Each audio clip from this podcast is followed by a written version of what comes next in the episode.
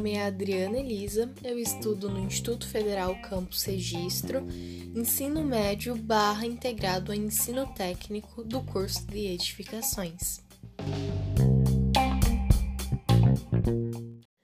E nesse podcast iremos falar sobre a Esfinge de Gizé. A Esfinge de Gizé ele é um monumento situado no Egito, nos arredores do Cairo, próxima das três pirâmides, Kelps, Kefren e Miquerinos. Olá, somos as alunas Adriana Elisa e Jaine Lima.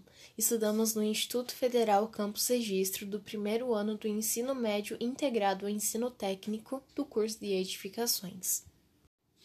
Olá, somos as alunas Adriana Elisa e Jaine Lima. Estudamos no Instituto Federal Campus Registro do primeiro ano do ensino médio integrado ao ensino técnico do curso de edificações.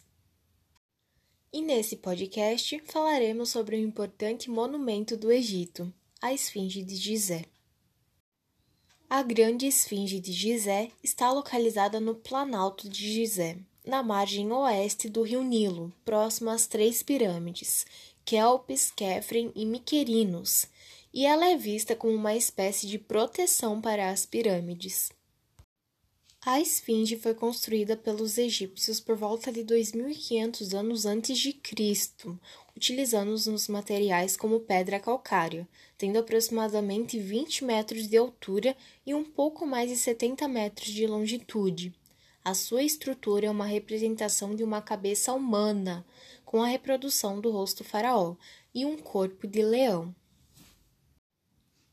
A esfinge foi construída pelos egípcios por volta de 2500 anos antes de Cristo, utilizando os materiais como pedra calcária, tendo aproximadamente 20 metros de altura e um pouco mais de 70 metros de longitude. A esfinge de Gizé foi construída pelos egípcios por volta de 2500 anos antes de Cristo, utilizando os materiais como pedra calcária, tendo aproximadamente 20 metros de altura e um pouco mais de 70 metros de longitude.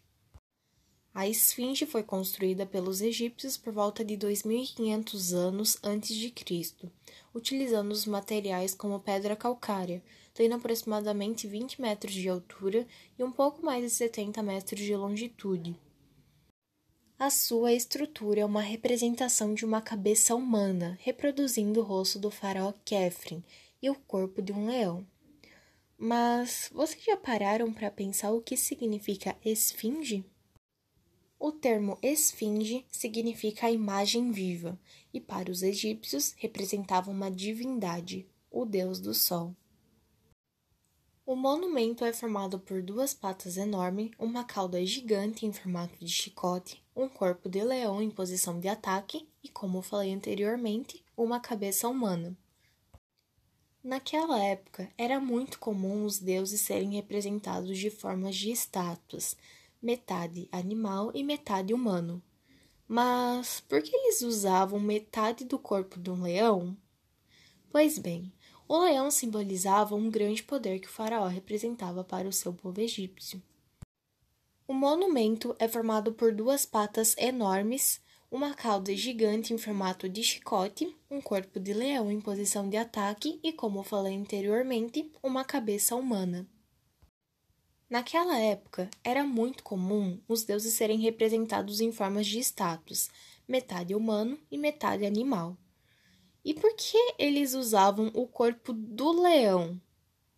Pois bem, o corpo do leão simbolizava um grande poder que Faraó representava para o seu povo egípcio. Naquela época, era muito comum os deuses serem representados em formas de estátuas, metade humano, metade animal. E aí que vem a minha pergunta: o porquê eles usavam o corpo do leão para serem representados? Pois bem, o leão simbolizava o grande poder que o faraó representava para o seu povo. O seu corpo era pintado de vermelho e os seus nemes eram pintados de listras amarelas e azuis.